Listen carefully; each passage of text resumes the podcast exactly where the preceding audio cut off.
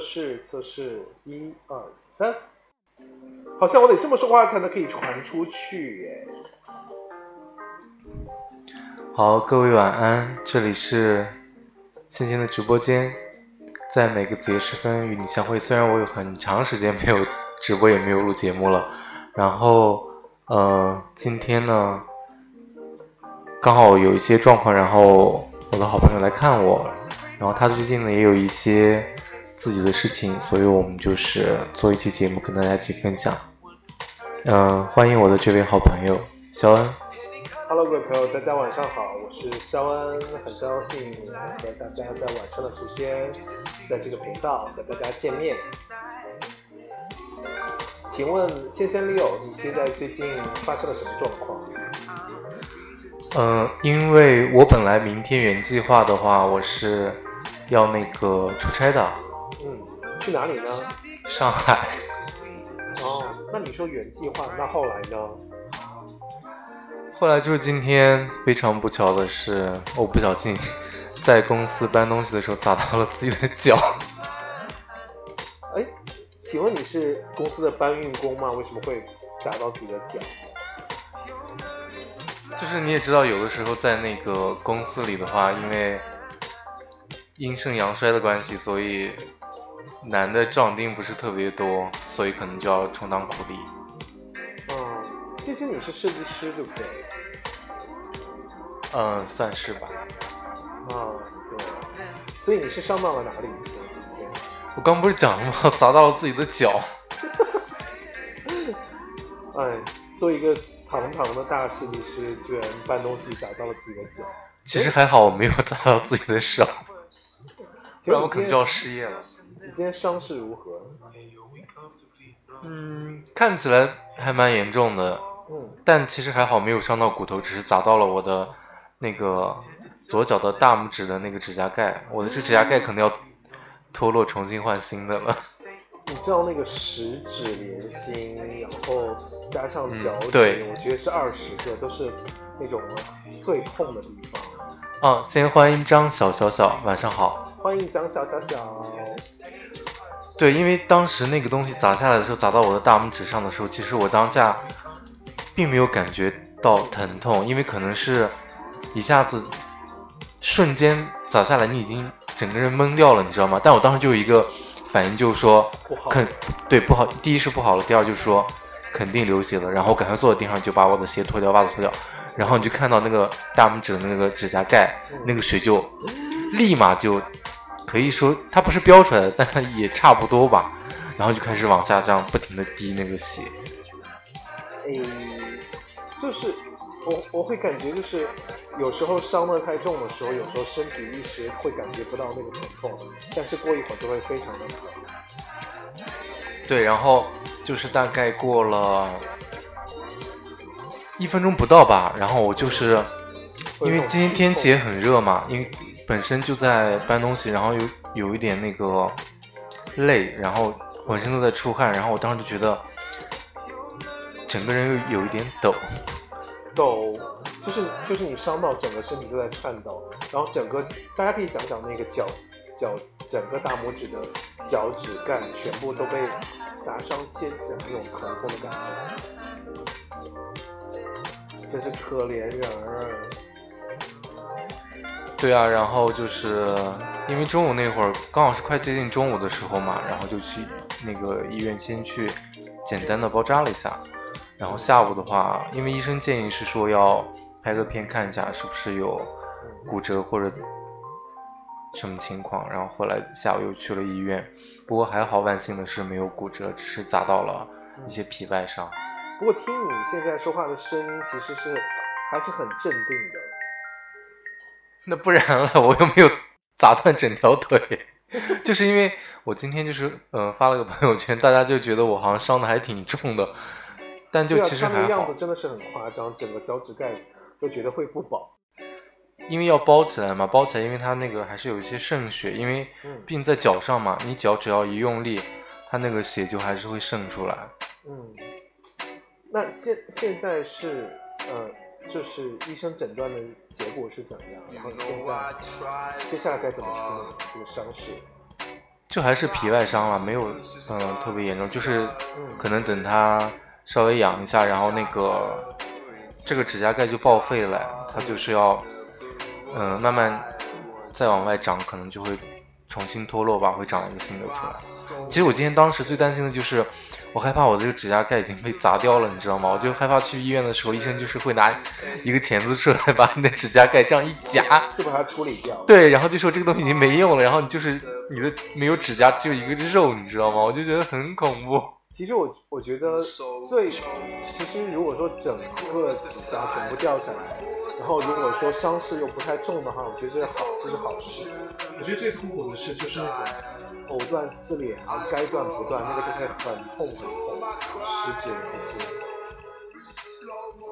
藕断丝连，对，藕断丝连真的是最难受的。对啊，所以我今天就怕那个医生他会。帮我就说你这个指甲盖可能要掉了，然后他要帮你弄掉，然后他拽的时候这样拽第一下没有把它拽掉，就像你讲的藕断丝连那种感觉，我就觉得天哪，我可能会 直接飞踢那个医生。我觉得在那个情况下应该是踢不动了吧？我伤的是左脚，我还有右脚可以用啊。可以拿手啊，把它推开是吗？可以扇他巴掌。痛到三大巴掌，但是，一般医生是还是很有水准的。如果说，呃，伤口很重的话，他会帮你打麻药的。不会啦，因为这个只是皮外伤，你如果不是像那种切开的伤口，他不会帮你。你不不缝针的话，嗯，他不是不会帮你那个打麻药的。而且，我今天听我们同事，就是他看到我的脚砸伤了嘛，他就说，嗯，之前有一个同事也是，他伤的很严重，然后他是伤到那个筋了，还是怎么回事啊？然后就是那个要接那个筋嘛，但是接接这个东西的话是不能打麻药的啊，就是要生接，生接，对，因为你想，如果他打了麻药，你里面那个筋可能它就不会动了嘛，哦，所以就对，保证你的筋是连上的，对他要保证他有那个活跃性，他才能帮你接啊，那好痛苦，对啊，所以就很可怕，所以不过还好，就是你没有遇到，万幸你没有遇到这些状况。对，就是所幸是没有伤得很重。对，所以我觉得还有一个好事就是，因此不用出差，可以好好的养病。哎，对，说到这个，其实我本来不是很想去出差。对啊，所以你的伤，因为天气这么热，然后去出差的话也是去做苦力。对啊，出差的话还是要去搬东西。现在公司其实都是，嗯，把女人当男人用，男人当畜生用。现在很多公司都是这样子。对啊，你再碰到那种就是。很那个的领导，你就真的是简直是没有活路。而且现在天气这么热，谁愿意动？对啊，那你现在就是公司现在可以给到你一些病假吗？到工作日的时候？嗯，我不知道啊，因为我这个伤的不是很严重，因为我没有伤到骨头嘛。嗯。所以可能周一还是会去上班吧。哦。对，因为医生也没有建议我说必须要静养或者什么。嗯。就是不管怎么样，就是预祝呃 Leo 可以早日康复，会很快康复了。好了，我们这一趴讲过，然后我们今天就是那个，呃，标题写的是说，嗯，午夜杂谈谁的美国梦？那讲到这个问题的话，就是，嗯，最近肖恩也不是最近了，是很快了。他下周就要去美国圆他的美国梦，可以这么说吗？一，我我觉得不太能叫美国梦吧。我我个人其实是没有什么美国梦的，我只是因为去参加一个交流会而已。嗯嗯。哎，你小的时候没有幻想过，比方说去大洋彼岸的美利坚我觉得，。我觉得我会有想过要去旅游，但是我没有想要说，诶，就是用用这个国家来完成我的一个什么梦想之类的。我觉得它嗯只是只是我一个我可能会去呃游玩的一个地方。但是其实这次很意外，这次你想最近旅行签，美国的旅行签十年签这么难签，拒签率很高，最近形势比较扑朔迷离，对，然后。哎，现在还是很难签吗？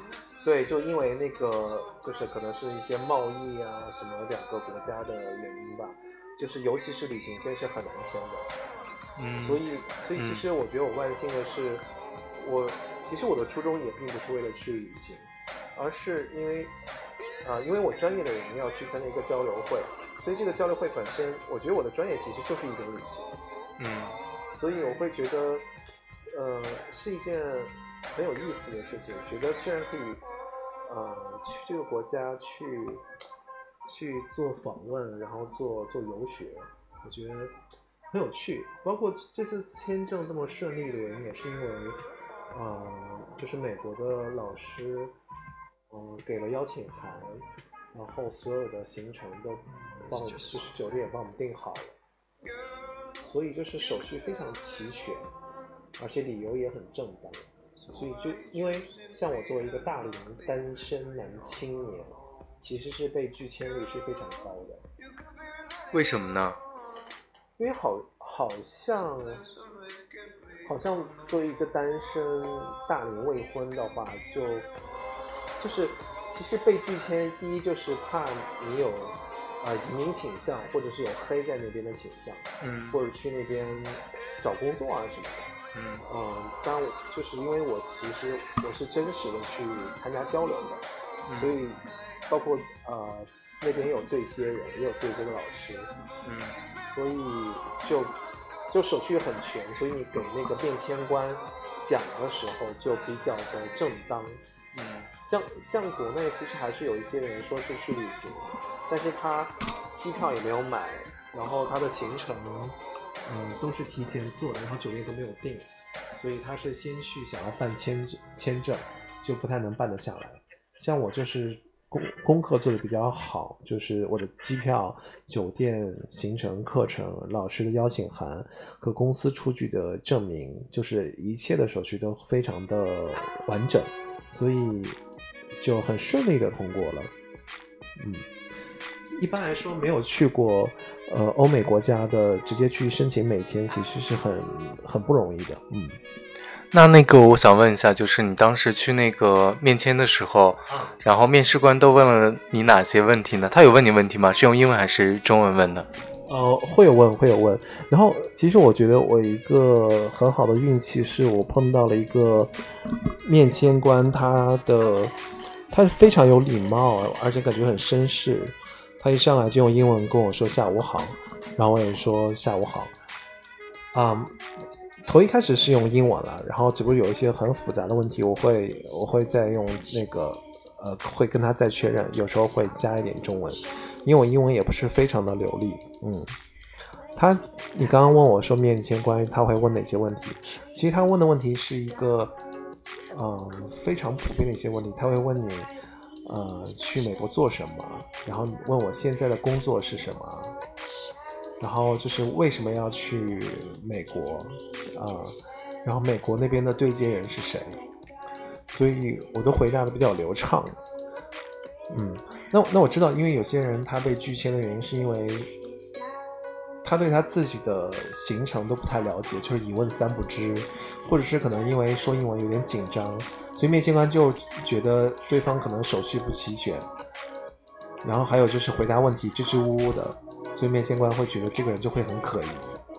嗯，哎，可是我觉得那个面签的话都会很紧张哎，因为面签不像送签，对吧？送签的话就是我只要把我的这些材料就是集齐了之后嗯邮寄过去，然后有那些帮你办的人，对吧？他们去做这个送签的工作就可以了，你不需要去面对这些东西。是。对，所以我觉得面签还是会很紧张哎。你当时真的一点都不紧张吗？嗯，只是会觉得有一点小小的好奇和忐忑，但也不是非常的紧张。我当时觉得，其实，嗯，因为我的目的并不是为了拿到十年签，我我的最真实的目的就只是为了去半个月去参加一个会议，这就是我最终的目的。他至于他给不给我十年签，这个其实我都无所谓。嗯，就是说，反而你想的更纯粹，你只是说。嗯，去完成你的这个学业，对你你去的这个真正的目的嘛？不像有的人可能他紧张或者恐慌，是因为他觉得说，呃，一直想去美国，然后他可能心理负担或者压力会也会比较大一点。因为像你的话，可能你会就是放的比较轻松，看的比较开。因为我之前跟你也聊过这个问题，你当时就是说做好了准备是被拒签的。所以可能你会更坦然一些，所以就会更放松，有这个原因吗？嗯，我我觉得是有的，因为我去找旅行社的时候，那个旅行社会给我一个简单的培训，他就跟我说我的拒签率高达百分之七十到八十。嗯，他说就是我主要的原因是因为单龄，呃，这个单身大龄，嗯。所以这他说这个这个拒拒签率是极高极高的，嗯，单身大龄这个为什么会是拒签特别高呢？因为他会觉得，比如说你在三十多岁的时候，你是完全有能力到另外一个新国家去那边做些什么工作啊，或者是，或者是，或者是怎么样，想要寻找一些机会，但是我完全没有这样的需求，嗯。因为我觉得我并没有想要生活在那边，我我的，因为我觉得我的我就是就是纯粹就是想去参加交流会，我我喜欢这个专业，我觉得这个这个专业就是可以参加一个全球都在那边的一个聚集的一个地方，大家可以做一些学术的交流，我觉得特别好。嗯，我觉得可能也是因为你的这个想法跟目的都比较纯粹。所以就是面签的过程都比较顺利。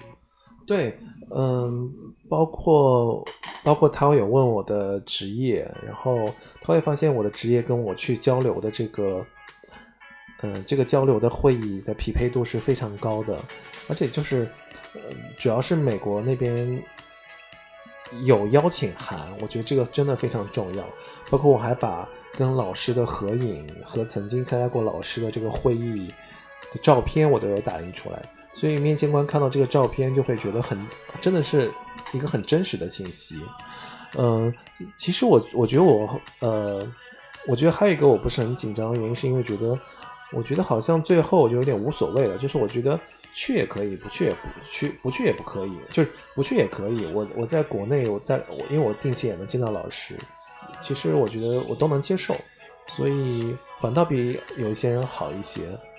我我倒可以跟你分享一些，我我听我说，有些朋友他可能比较富裕，然后呢，他就他们就甚至有两个人，他们就呃抱着百分之百可以得到签证的这个想法去面签的，包括他们其实他他们呃生活其实包括他们的资金都是很富足的，反而被拒签了，还有人可能拿了好几个房本去了。听说拿房本特别多的也很容易被拒签。对你讲到这个事情，我突然想到，就是有一个定律，好像叫墨菲定律，对吧？就是如果你觉得，呃，这个事情是绝对能行的话，他反或者是，哦，不是这样讲的，他是说，如果你担心这个事情不能完成，或者是不能达到你的预期效果，他就可能一定会出现这种结果。好像那个定律是叫墨菲定律。墨菲定律是说你担心的事情就会发生。对，嗯，不过好像那两个哥们儿是抱着百分之百可以去的想法，他们一点墨菲的想法都没有。嗯，但是他们得到被拒签的这个结果，他们也是很意外的。对，就有的时候人这个自信心过盆、爆棚或者过满的时候，反而你就会事实就会让你失望，对吧？嗯，不，不过我我个人觉得，其实，嗯。就是你，你真的是信息是真实有效的。就是，你很真诚，你比如说你你是旅游，你就是去旅游，你把机票都买好，行程都定好，然后你把自己的这个工作的这个经历、简历都打印好，包括收入证明。嗯，就是你要给对方感觉你是一个很靠谱的人，我觉得这个这点很重要。就我觉得礼貌也很重要，和一些基础的语言交流也很重要。因为有些人可能，嗯，你面签官问你你去几天，你都不太能回答得出来。这个你想想，如果我是面签官，我怎么会让这个稀里糊涂的人进入到我的国家呢？你说呢？对，我觉得你讲你讲的是对的，但是有的时候就是有些人哦，他是可能他自己知道，比方说他去的目的是干嘛，旅游或者是求学或者干嘛，但他有的时候他可能呃面对这个人的时候，他就会紧张，对吧？有时候人一紧张，你反而这些在你心里面想好的一二三四五六这些东西，你就会完全乱掉了。嗯，对，所以面签官要排查你是不是，嗯、就是有没有移民倾向，或者是你是不是恐怖分子，或者是你有没有一些歪脑筋，他要排查排除这部分。所以，嗯，你因为你有时候你一紧张，你会他就会觉得你有点支支吾吾的，所以他不太能分得清你是你的你到底是因为紧张还是你有可疑性。对，的确过于紧张会增加那个可疑性。可是我觉得这个很主观哎，对吧？因为里面，比方说我们两个一起去面签，对吧？我们分别面对的是不同的这个面试官。我我猜啊，我觉得不能不仅仅是因为面签官的原因，我觉得如果单纯靠面签官一个这个个体这个人的话，他的参照系是非常的主观的。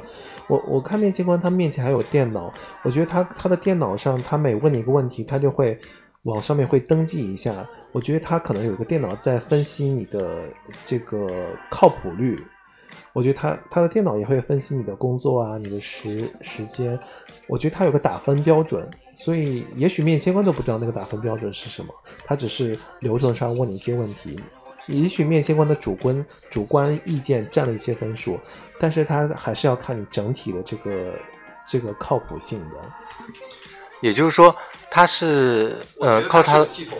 嗯，他就是靠他的主观思想来向你提问，但是呢，他也是有一个标准在那儿的，然后把这些问题再套到这个标准里面，然后两者相结合，最后得出这样的一个结论，是这个意思吗？当然，这只是我的猜测，我们谁都不知道真正他们面前关他的面前的系统是什么。他也许有一个软件系统可以有评估分，最后发现你这个分数过了，那就过了，就像就像一个一个一个打分的标准一样，嗯，你过了那个及格线就可以让你去。那就是我还想知道，就是说你在准备这些材料大概用了多长时间？嗯，准备这些材料陆陆续续大概一个星期吧，就是很具体的材料。但是其实，呃，在填那个表的时候要提前好几个月。对，会很繁琐吗？比方说你要开一些什么你的收入证明啦，或者你的职业证明啦这些东西，会比较麻烦吗？嗯，要开你的收入证明，呃，英文版和英文版的在职证明，还有银行的，嗯，这个流水单、存款证明，嗯，就嗯，包括就是如果你有车本或房本的话，最好带上，嗯，这样会增加你的这个靠谱率，嗯，还有一些就是如果说你，嗯，好像是在国内就已婚已育的会比较好。也会容易过一些，对，就是是这样，相对来说会比较稳定，稳定一点。因为你可能，比方说你的另外一半在国内，所以就是你可能不太具备这个有移民倾向这一类的，是吧？对，就好像，嗯，对，好像还有你的工作的长期的稳定性。如果你长期在一家公司工作的话，嗯，就会比较好一点。其实面签官其实他也会通过你的这个你的历史看看你这个你你这个的你这个人的有没有一些变迁的可能性。呃，举个例子好了，我另外一个呃这个朋友他也去面的时候，他其实是本身是甘肃人，然后呢他是在上海工作和生活，然后他他的车的。他的车牌应该是上海的，但是他的驾照好像又不是在上海考的，所以这个就很奇怪。你想想，你你是呃一个地方的人，然后到上海生活，你的车是上海的牌照，然后你考驾照的地方又不是在上海，这相当于是三个地方。其实从这三个证据就可以分析出来你这个人的迁徙的历史，所以就很值得让人怀疑。所以那个签证官就问他说：“你为什么考驾照的地方和你的车本儿，就是你的车的这个地点不是一个地方？”所以他就需要解释这些东西。可是我觉得这个在就是中国来讲，这个很普遍啊，对吧？比方说，我可能，呃，我二十岁的时候，我考驾照的时候，我是在老家。对吧？比方我在甘肃，那可能又过了五年之后，我去上海发展，然后我在上海也买了车，上的是上海的牌照。那这个在中国来讲是很正常的呀。可能它跟美国的这些不一样。比方说美国它是，呃，它的这个整个国家都是通用的，或者怎么怎么说？嗯，我我觉得当然你是站在。站在一个每个国家的国情不一样，就是你你是这样子，其实你是站在一个被面试者通融的角度去考虑，而你想想，如果说你做一个一个国，我们做一个换位思考，如果说你是中国的面签官，你现在被派守在一个国家里，然后假如说是印度或哪个国家，然后呢，他们来面签，其实你是相当于你是一个守门员，你要保证。呃，阻拦一些嗯有倾向的人，或者有些有风险的人，又同时要保持这个开放国度，让一些人可以进来交换资源和交流，所以这个尺度不是很好把握的。但是你的最初的出发点，并不是说我要包容所有人，而是说我要最大的限度保护我的国家。其实我，这是我的换位思考的方式了。当然，如果说一个人的。他的不可因素很多的话，那我完全可以理由怀疑这个人是他的变动性或变迁性是非常大的，所以这是我的换位思考了。当然，以上我所有的陈述都只是我个人的艺人的个人意见，并不代表他们的这个筛选标准到底是怎样，这谁都不知道，这甚至是一个是一个保密的东西。嗯，那你刚讲到换位思考这个问题，我就想到另外一个问题，就是说，那比方说像外国人来面。他们要来中国的时候，对吧？他们也要去他们当地的大使馆，然后去面对中国的这个面试官进行面签。那是不是外国人来中国的时候，他们办这个签证会比我们去其他国家要相对容易一些呢？你觉得呢？我觉得各国就是中国对于各各个就是全球的各个国家的政策肯定也是不一样的，也要看跟外交的这个部分。我觉得这个我就是。就是中国对于哪个国家是比较开放的，哪些是需要审核的严格一点的，这个我还真不太清楚。对，但是我知道中国的绿卡是真的是全球最难办的。我觉得中国的绿卡就是可以在中国对于外国人士可以长就永久居住的这个这个权利是。非常难的，就中国在国际上来说，想获得，比如说老外想获得中国的绿卡是极难的，除非你对中国有极大的贡献。我觉得首先这个问题就是说为什么会这么难，是因为中国人实在是太多了。不过我觉得其实想取得中国的绿卡应该不会太难吧？比你比方说，好像好像在呃一七年得到的人数是只有。就十十几个吧，就是他，他们对中国做了很大的贡献，然后比如说技术的支持或怎么样，大家可以去到网上查一下，可以有这个标题，就是中国绿卡有多难，就对于西方人来说。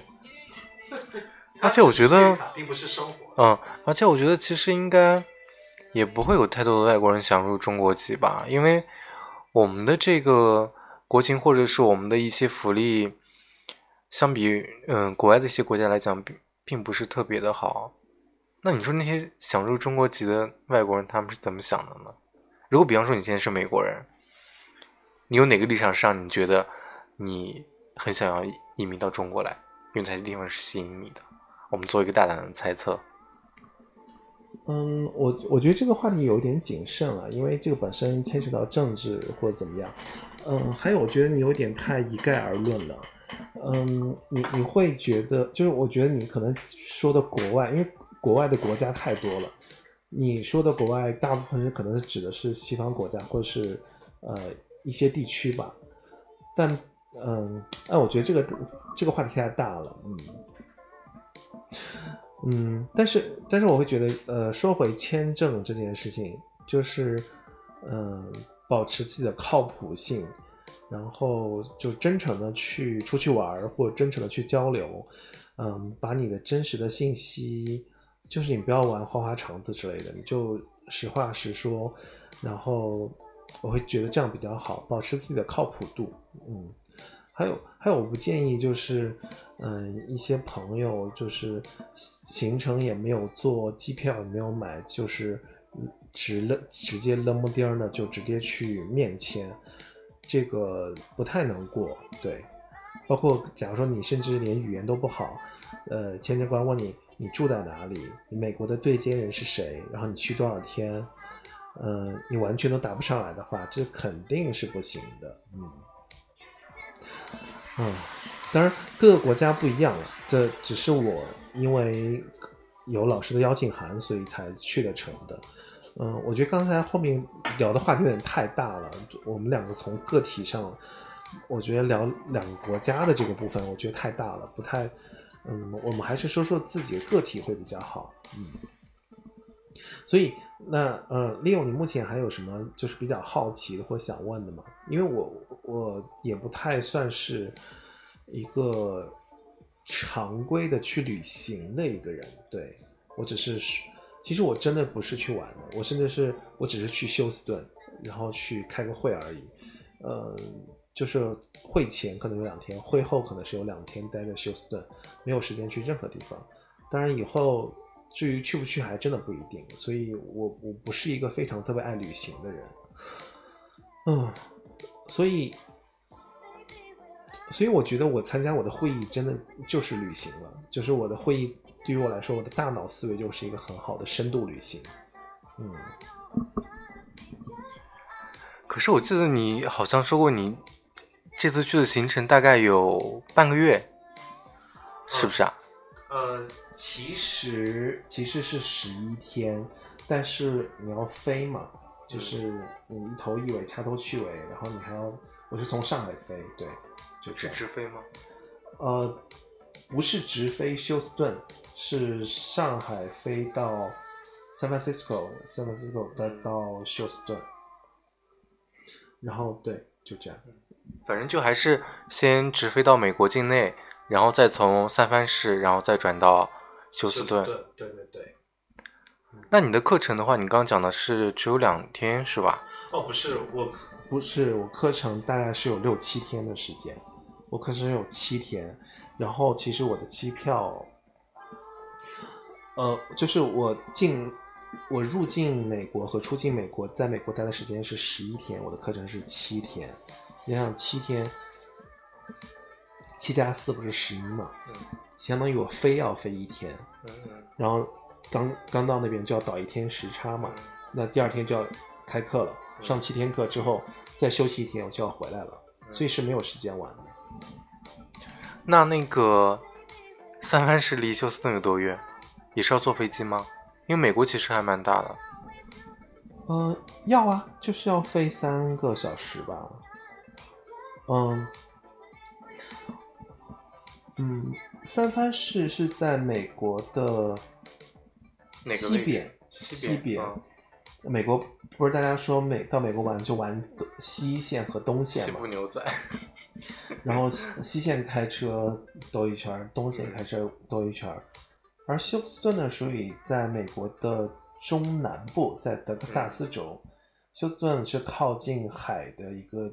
一个一个地区，嗯，对我们这次其实开会的地方是加尔维斯顿，是一个小岛，是离休斯顿这个城市的南边五十公里，大概一个小时的车程到一个海边的一个海岛上，在那海岛上开会。嗯，哎，那你这次去的话，你你是中国的话，就你一个人去吗？还是你有其他的伙伴跟你一起去？嗯，这次的中国代表团大概有五六个人，嗯，原计划是要去十一个人的，然后呢，但是有些人伙伴没有拿到签证，所以大家最终去的只有六个人。嗯，哦，那就是说实际成型的只有六个人，其他的人是因为签证的关系没有办法过去。嗯，对，其他人是因为签证没有过，所以他们，我我觉得特别费解的是，明明是有邀请函，然后他们没有用邀请函，直接跟面签官说他们去旅游，这个就我觉得有点有点有点不太聪慧了。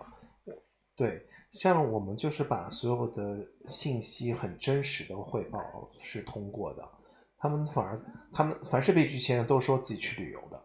那旅游的话是肯定会被拒的。对啊，那他这样做非非常的不聪明，因为你想，你去的目的是交流跟学习，对吧？对。但是你却跟人家讲说你是去旅游，那这个肯定是会被拒签的呀，因为你的这个陈述跟你实际的这个行程是不匹配的呀。对，也也许可能是因为老师当时的那个邀请函给的相对比较晚，他们在老师给邀请函之前就想把工作。做早一点，说我早点就把行程定下来，然后就定的是旅行的这个行程。对，因为当时他们还没有拿到邀请函，然后我们后来看他们被拒了之后呢，呃，我们就把材料准备的特别齐全，就包括跟老师的合照啊，包括老师的书啊，包括我们的这个呃职业的这个资格证都带上，嗯，这样会好一点。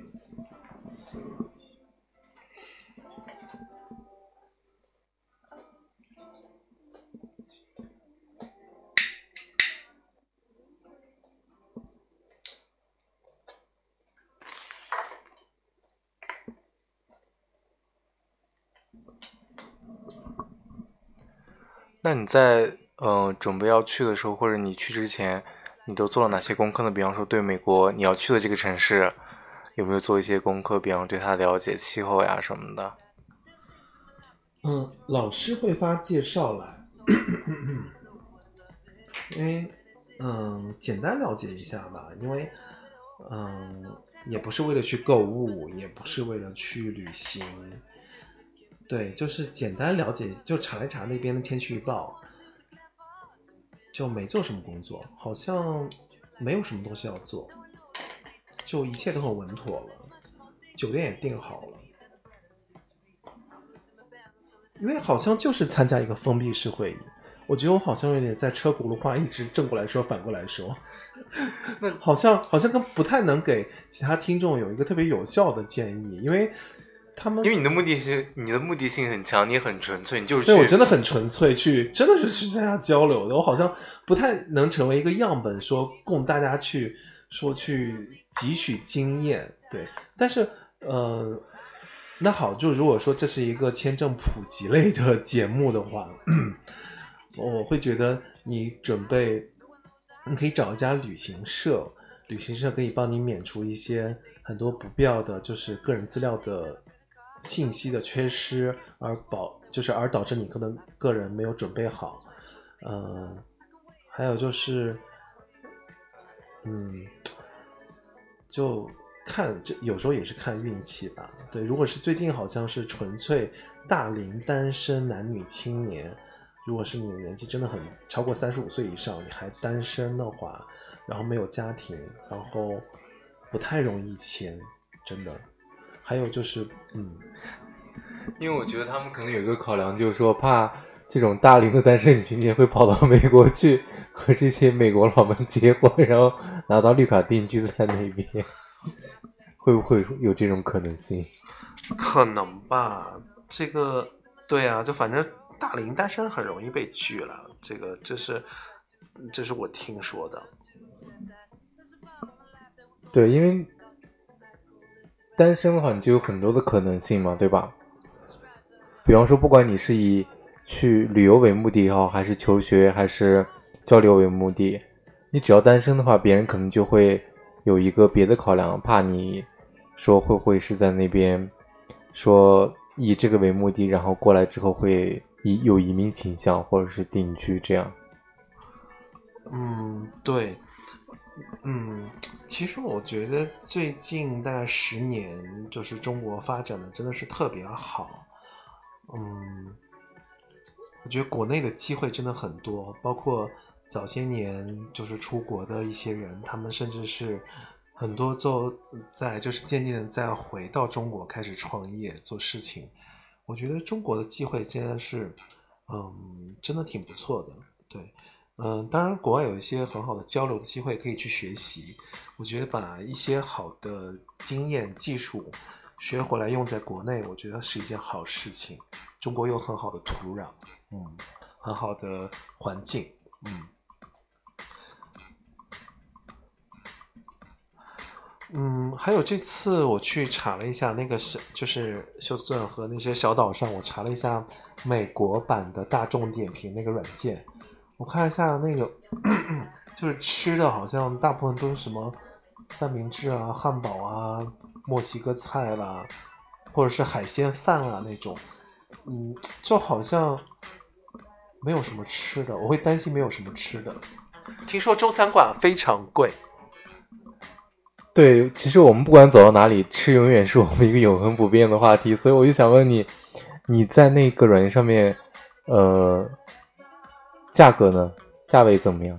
嗯，我查了一下，像这种，呃，轻食类的这种，这种价位均价大概好像是，嗯，十五美元到二十五美元，大概这样这样的均价带一顿。哎，那对了，那你们这次去美国的话是韩餐吗？还是你们要？啊，我们是全部都是，我们这全都是自费的。嗯，对，其实我这次去去美国的机票超级便宜，从上海飞往返只要四千五百块。嗯，你坐的是哪个航空公司？啊，美国联合航空公司，美联航。呃，对对，美联航。然后哦，对，有一个经验特别适合跟大家分享。嗯，我当时是在呃一个订票的软件上买的。大家以后订机票一定要去买那个拒签退票保险，是由中国的保险公司来承担的。就是如果说你因为拒签，你拿到了拒签函。美国大使馆给你的拒签函，拿着这个拒签函是可以去申请退票的，就是退票的损失由保险公司来承担，而那个保险只要两百多人民币，我觉得这是一个很好的选项。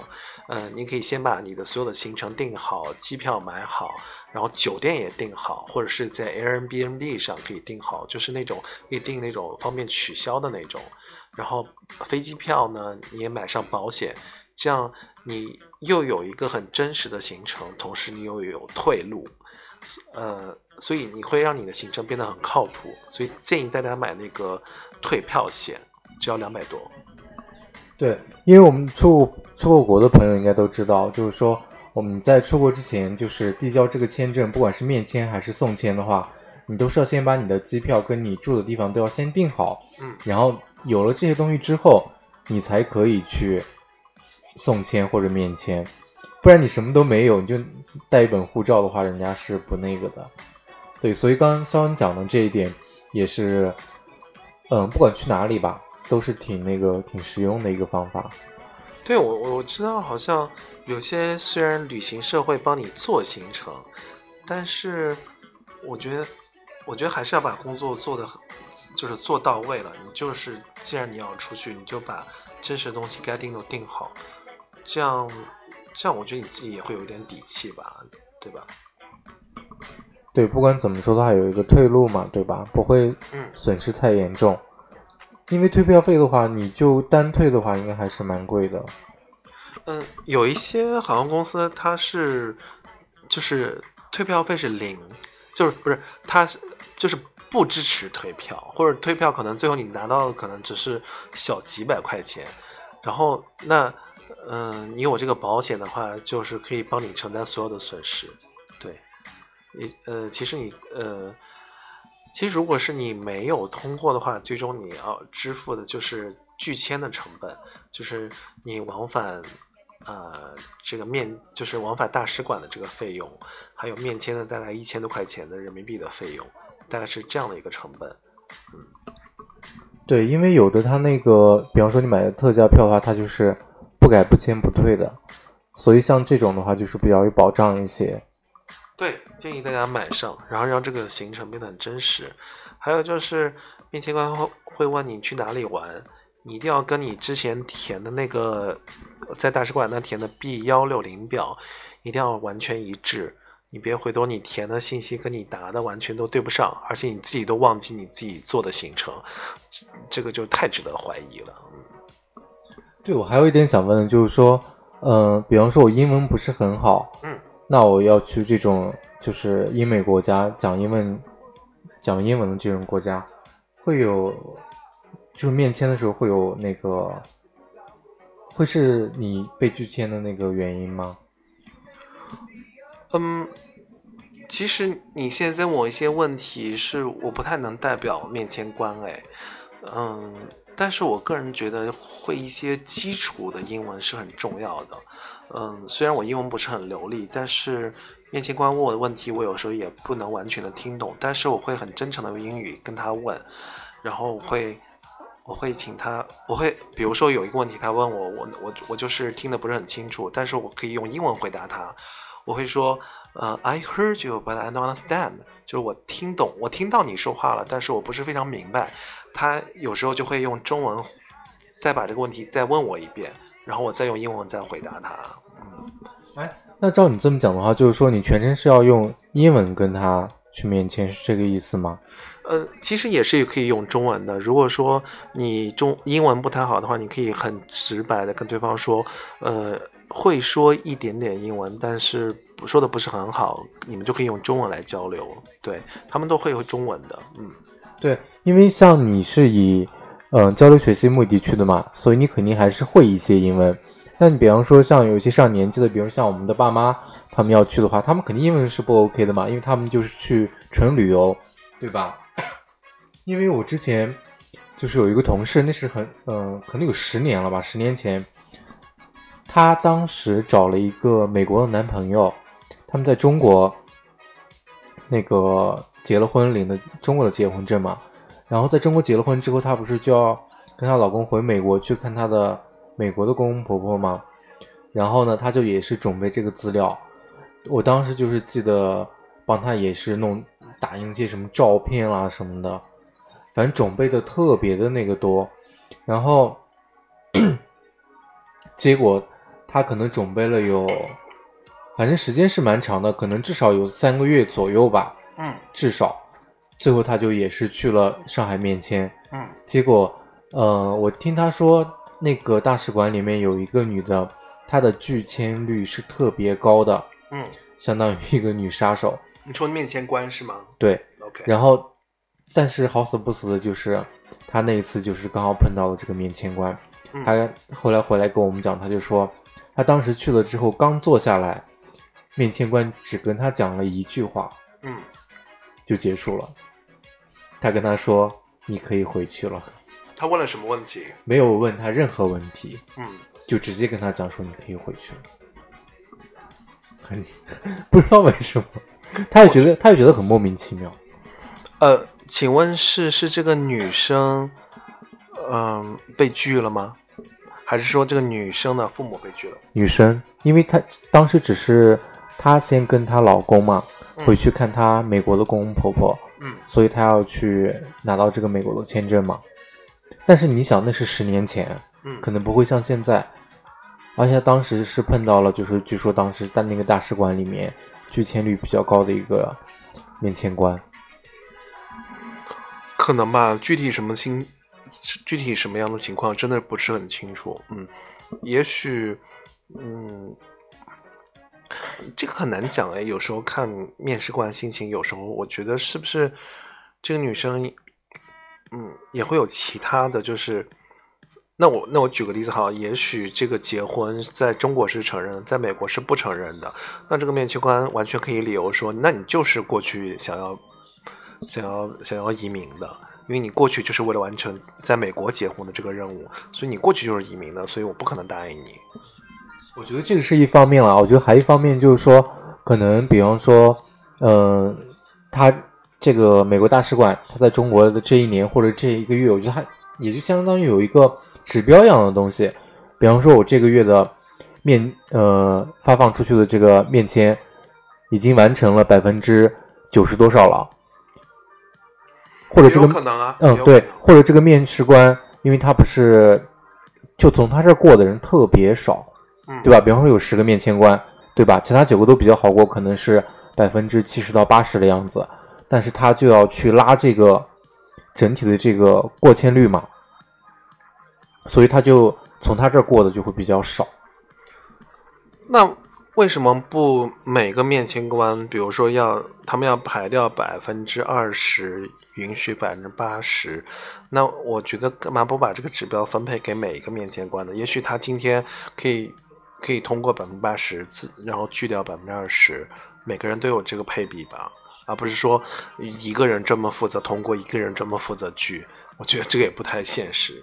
我觉得可能这是我们中式的思维这样想的嘛，就是说大家平均一下这个数值来做好嘛。但是可能美国人的想法就是说，就是你专门就是负责这种的，就当然我这是我们的猜测啦，对吧？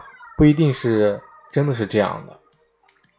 所以我觉得这个也挺有意思的。但是他后来就是又隔了一年还是半年的样子，然后再那个嘛，因为你被拒签了之后是要隔一段时间你才可以再次，是的，是的，对吧？嗯，有这个说法的吧？有的，对，你要隔一段时间之后，你才可以短期之内是不可以再对短期之内是不你是不能再申请的，所以他当时就是没办法，后来就是隔了一段时间，然后再去，然后才过的。嗯，对，过段时间如果你仍然有兴趣的话，可以再尝试，这个也没关系了。对，嗯，我我觉得我们现在在揣测面试面签官的这个意图，我觉得我们真的是猜不到他们的意图是什么，但是，嗯、我觉得不要去太多去猜想他们在想什么，嗯。我觉得没有必要，你就老老实实、好好的做好你自己的功课就好了，你不要去擅自去揣测对方是怎么样去想的。我觉得最重要的就是让自己靠谱是最重要，这是我个人观点。我们看一下在线平台上有没有人提出一些问题，好不好？没有，所以你可能大家都睡着了吧？我不知道大家明明天都不休息吗？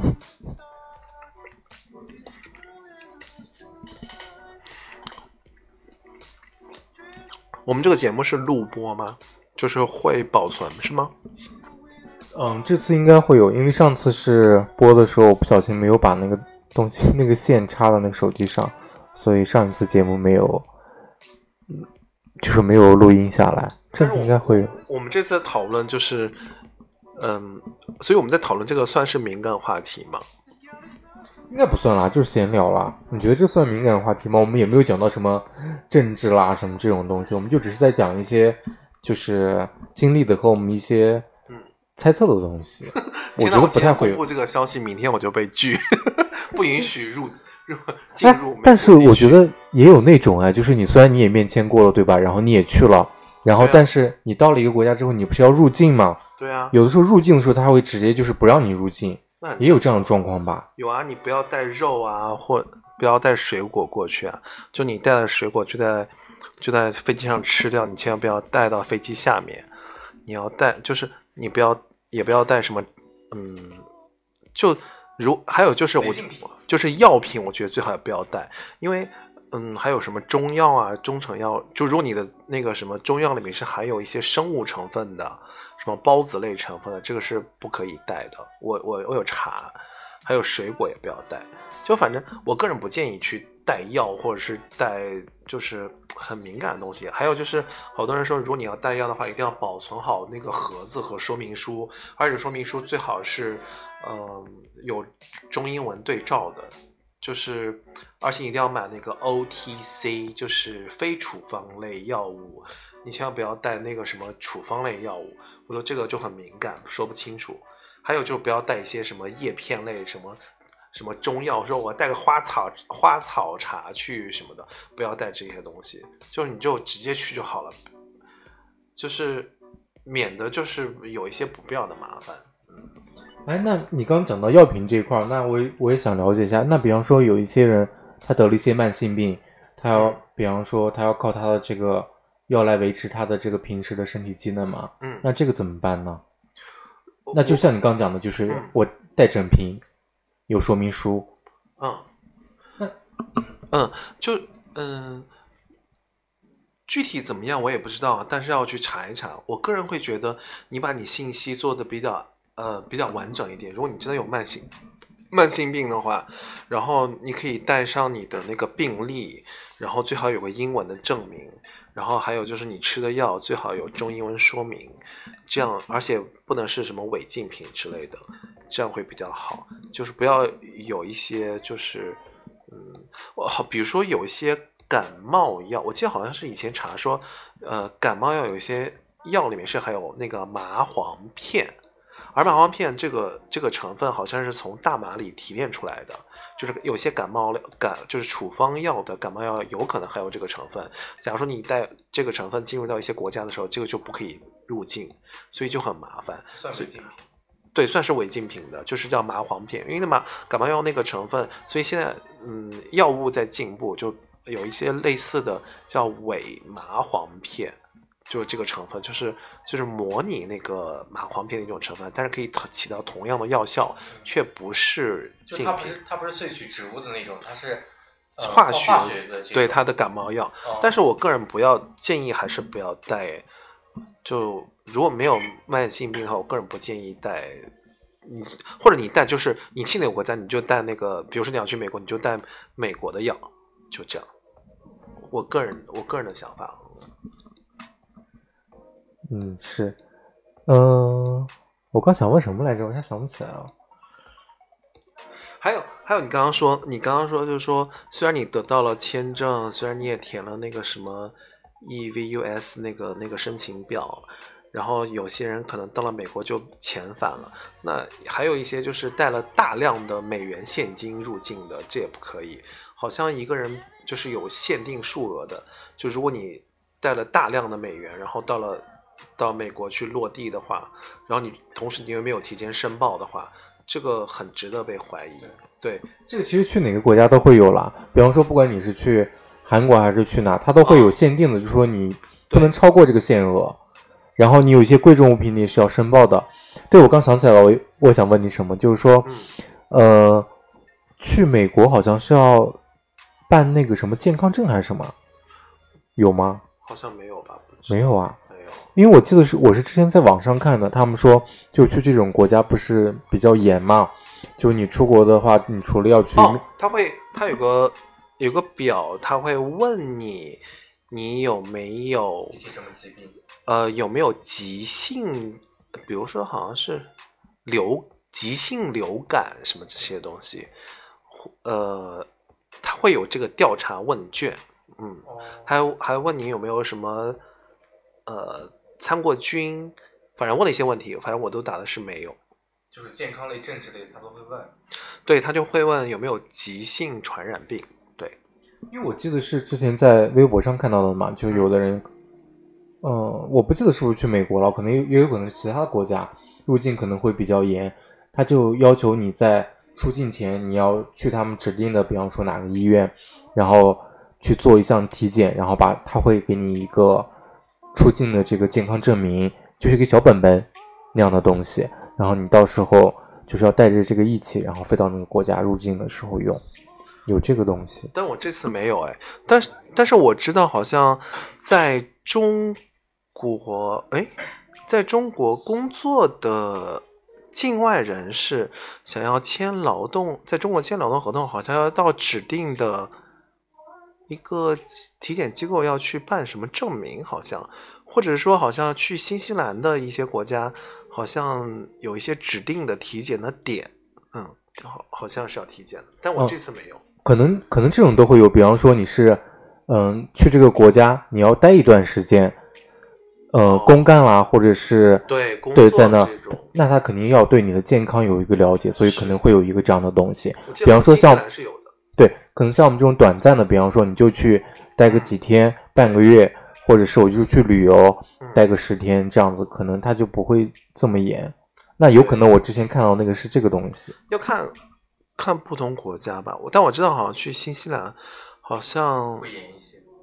对，因为好像有一个叫叫三十岁以前的，当时不是有以前网上说什么新西兰打工去旅行什么，就是好像什么什么呃，就有一个签证，呃，那个签证名字叫我我在三十岁之前是一个名字，好像三十岁之后叫叫什么银爵签证还是叫什么签证的，就是银色的蕨类植物的银蕨银蕨签证，在三十岁以上的可以申请那个，就是可以在那边待一年的那个那个时间，那个我我猜可能是要体检的吧，具体真的不知道，要查一查。嗯，对，因为你是，就像你刚讲拿到这种签证的话，你是一个算比较长期的时间待在那儿嘛，所以他肯定不希望你有一些传染疾病啦或者什么的这种，他对你的健康状况肯定还是要有一个了解，对吧？对，他会让你到指定的这个，我记得好像新西兰会指定中国的一些地区，嗯、我记得，呃因为我们在南京嘛，南京好像是有一个点的，合肥也有一个点，所以要去的话，必须到这些体检机构，它认证的，因为他们可以那个这些体检机构是，呃，新西兰指定的，嗯、我知道南京就有一个，好像是在明故宫那边的那个那个酒店维景，维景那个地方，它是一个体检机构，并且他们可以直接出具那个英文的报告，直接可以可以给那个新西兰的那个那个那个那边，嗯。所以就是说，各个国家对不管是健康方面啦，还是其他的这些方面，都是有一些自己的标准跟这个规矩的。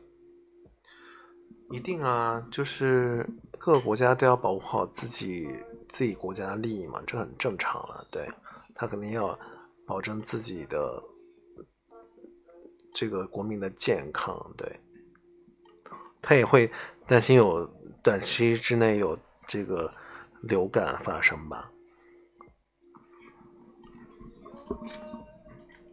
对我还一个之前也是在微博上看的，就是说有一个留学生吧，他好像是高中毕业，然后去美国要留学，然后他当时也是到了那个美国机场，然后入境的时候，我不知道是不是他们会查你的电子设备还是怎么回事啊？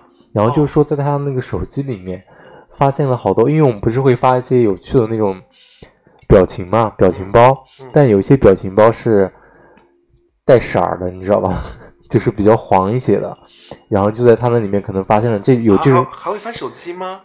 我这个我就不知道了，但当时这个新闻就是这样讲的，就是说在他的手机里面就发现了会有这种淫秽的表情，后来他就直接就是被遣返回来，他都没有入境，不，所以我不知道这个是真的还是假的。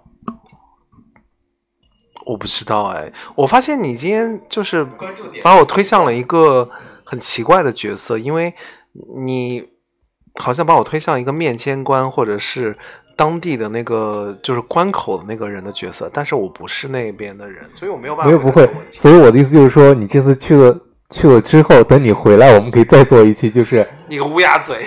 他不不是我的意思，就是说，等你到了那边看，是不是真的有这回事？他会检查你的电子设备啦，或者这些东西，还是就是说网上可能就是谣传？嗯嗯，我知道呢，就是千万不要带有包装的光盘，因为他那边会对于版权意识是很严，千万不要带什么盗版的一个盗版的什么一个操作系统，这个这个肯定是不行的，就所以就不要带一些乱七八糟，我就觉我就准备带一些衣物，就这样，我我不会带其他是任何很复杂的东西。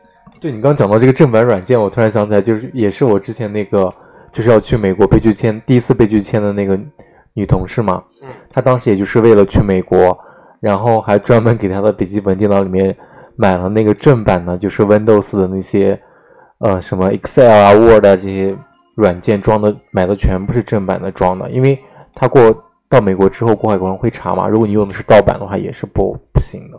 啊，真的会查电脑吗？查不查我就不知道，反正他当时跟我们讲了，他说就是这个是你一定不能用盗版的，如果被发现的话，就也是遣返。因为美国它这一块儿就是像知识产权呀、或者什么这种东西，它都是很那个的嘛。像好像也不能穿一些假的那种衣服还是怎么回事？哦，好像不能穿假名牌，对，就是他们对这种东西保护的非常的严格。不能可以穿。就你可以穿一些就是不知道的便宜的衣服，但是你不能穿假大牌。对对对，好像不可以，你不可以穿那个假冒伪劣产品。对，所以国外这一块真的是让人汗颜。对，我觉得这样也很好啊。我觉得这个你穿一个假的品牌，嗯，不太合适吧？对，所以我当时为什么对这个印事情印象这么好像深刻？这对这个是的，你不可以穿假牌。对我当时为什么对这个事情印象这么深刻，就是因为他当时花了好多钱买那个软件装的，就是为了去美国，结果他第一次还被拒签。嗯，不过现在，嗯，现在基本上买电脑都会赠送正版的那个 Office 系列软件和正版的那个 Windows。嗯，包括如果我们买苹果电脑的话，就更不会出现这个问题。它本身就是一个，它自带就是那个很正版的操作系统和正版的那个 iWork 套件，所以不会出现这种问题。嗯哎，那像我的话就不行，因为我本身做设计，我的那个里面的设计软件全部是盗版的。但如果我要去美国的话，那个正版的很贵，你为什么要我可能我可能要把我的电脑清空。你为什么要带个电脑去去那边呢？你就带，嗯哎呀，你就正正经经去玩就好了。没有，我的意思是说，如果比方说我是去，也像你这样，对吧？有一个什么设计交流的这种，那我肯定会用到这些软件嘛，对吧？嗯，那我就可能就必须要买正版的，这样。我是这个意思。嗯，对，提提倡大家使用正版软件。对，好像这个盗版的也就，嗯，哎呀，现在就是很多软件都是套件本身就自带的，就是对，就不要，嗯嗯，我。因为我们现在在聊，就是你入关的时候遇到一些风险，对，对，鼓励大家使用正版软件。就减少不必要的麻烦。我现在好像也用不到什么盗版软件，全都用的都是正版的。我我个人是是很喜欢在购买正版软件的，包括思维导图软件，我都是花花大价钱购买的。包括就是我的 Mac 电脑上，然后我的手机端和我的 Pad 这个 iOS iOS 端，我都是买的正版软件。我觉得正版软件是它可以让我可以长期很好的使用。嗯，如果这个因为像思维导图给我带来很大的帮助，所以我觉得花一点小钱买正版软件，给我工作带来很多很好的工作效率，我觉得是一件好事，也是对别人劳动的成果的一个尊重吧。嗯，好，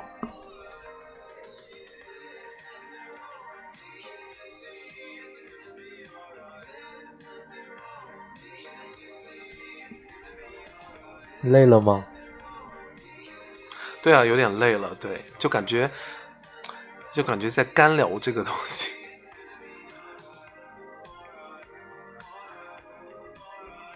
行李打包了吗？还没有。你都准备带什么去？就一些像你刚讲的一些简单的衣物吗？嗯，我我觉得其实我是想聊一些话题的，只不过就是你你一直在问我，就是嗯，不是在我的情景下之外的一些这个面签官怎么想的啊，然后关口人员怎么想的，我觉得那个不是我想的方向。对，然后我其实我更想聊一下我这次去美国之行我要做些什么，然后我觉得这个我说说我自己的事情会比较好一点。呃，你看这样好不好？呃，我这次呢是去参加一个行业交流会，嗯、就是一个学术的交流会。然后，嗯、因为我本身在学，嗯、在学这个专业，我觉得特别的喜欢。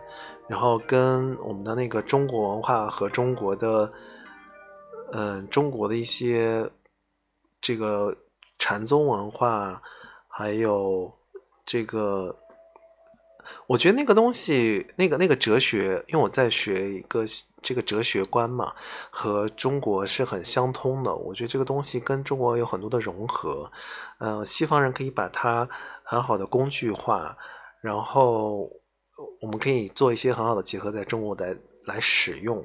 我觉得这些智慧，我觉得真的很好，所以我这次去参加交流真的很开心，因为也是去自费去交流，其实并没有花很多钱，嗯，对，所以嗯，所以我觉得这是一件很开心的事情。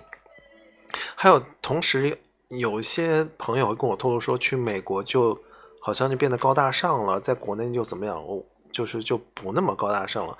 其实我并没有这种想法，我觉得大家是平等的。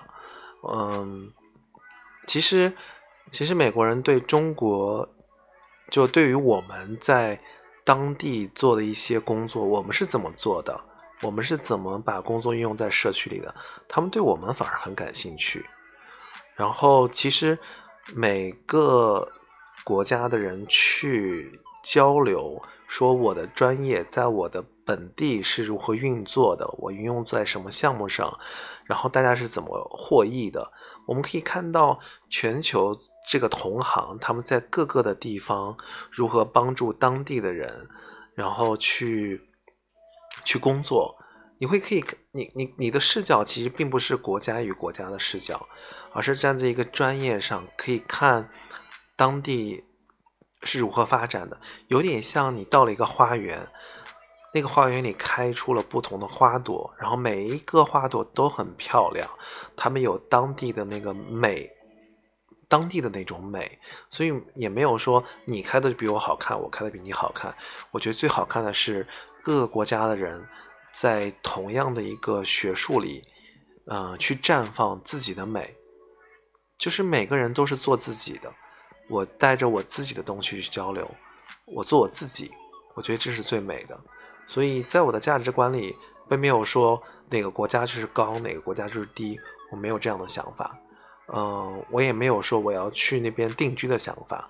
我会觉得做这样的交流，我觉得是一件很爽的事情。就像 Leo 是做设计的，如果嗯。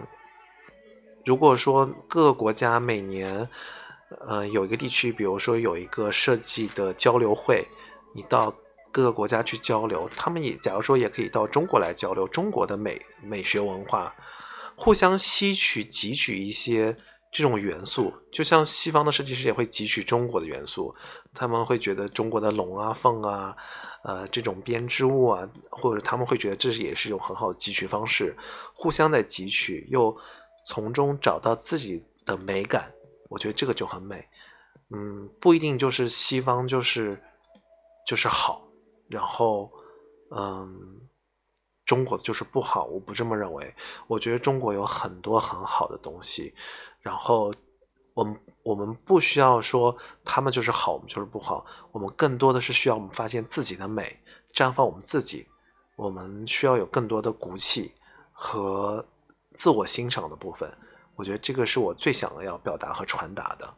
嗯，对，因为这个就好像就是说没有绝对的对跟绝对的错嘛，就是他们把自己的东西带过来，然后让我们也看看他们的东西，然后他们也到我们这边来学习一些他们没有见到的、没有接触过的东西，就是互相学习嘛，对吧？所以这就是我想这就是交流的真正的意义，也就是你此次去美国执行的。目的，所以我也很期待你在月底回来的时候再跟我们分享一些你在美国的见闻，我觉得也会非常的棒。当然，我想提醒你一点，你要不要呃讲一下，因为你自己也有在做一些事情嘛。嗯嗯，对，你要不要分享一下？比方说你的，你有开公众号是吧？你在做哪些事情？可以跟大家分享一下。嗯，就不不太准备在这里分享吧，因为我觉得还是专业性比较强的部分，不适合在这里具体的展开来聊。嗯，我我还是想，嗯，聊这个文化交流的事情，我觉得会真的很有趣。你看，像日本的呃一些文化，其实包括举个例子好了。嗯，日本的一些美学，嗯，包括他们，呃，日本人对食物的敬畏，比如说他们在吃饭之前会说 “itadakimasu”，我开始开动了。他们对食物有很多的尊重，然后他们很节省资源，包括他们会有一些，比如说少即是多的这种简约文化。嗯，其实日本的很多的文化是来源于中国的很早时期的唐宋时期的美学和中国的禅宗文化。所以他们把这个呃禅宗文化运用在生活的方方面面，我觉得特别好。所以早期的时候，他们其实是从中国学了一些，嗯，比如说呃茶道、花道、香道，包括中国的尺八音乐和那个洞箫，都都被当时的留学僧人然后带到了那边去。所以我觉得中国有非常多的宝贵的东西，嗯，像中国有中国的禅宗、中国的美学，有特别好的东西。所以我觉得这样经过，当然就是全球各地都有很好的他他们的东西。所以经过这样的一整合和交流，我们可以。学到就是全球每个国家的社区他们的好东西，然后运哪些可以运用在我们这边，哪些他们可以学到我们的经验运用在他们那边，就感觉那个全球都在大放异彩的这种很好的感觉，嗯，对，所以这样世界才会越变越好。对啊，这就是人类的共同的智慧。嗯，我觉得，我觉得站在一个嗯这样的一个大视角下，我觉得，嗯，人类是是在进步的。所以我喜欢这种视角，嗯。好，其实非常感谢肖恩今天跟我们分享，就是其实讲的比较碎了，也没有那么的具体，反正多少都谈到了一点。那就是，呃，今天也差不多了，也是希望肖恩这次美国之行一切顺利，然后等到他回来的时候再跟我们分享一些他在美国的见闻，好吗？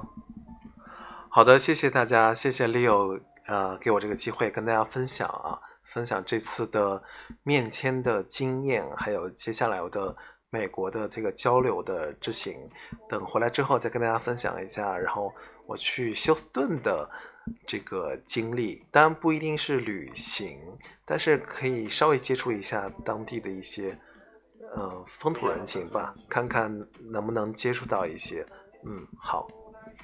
好，那非常感谢肖恩。然后今天的节目差不多就是这样。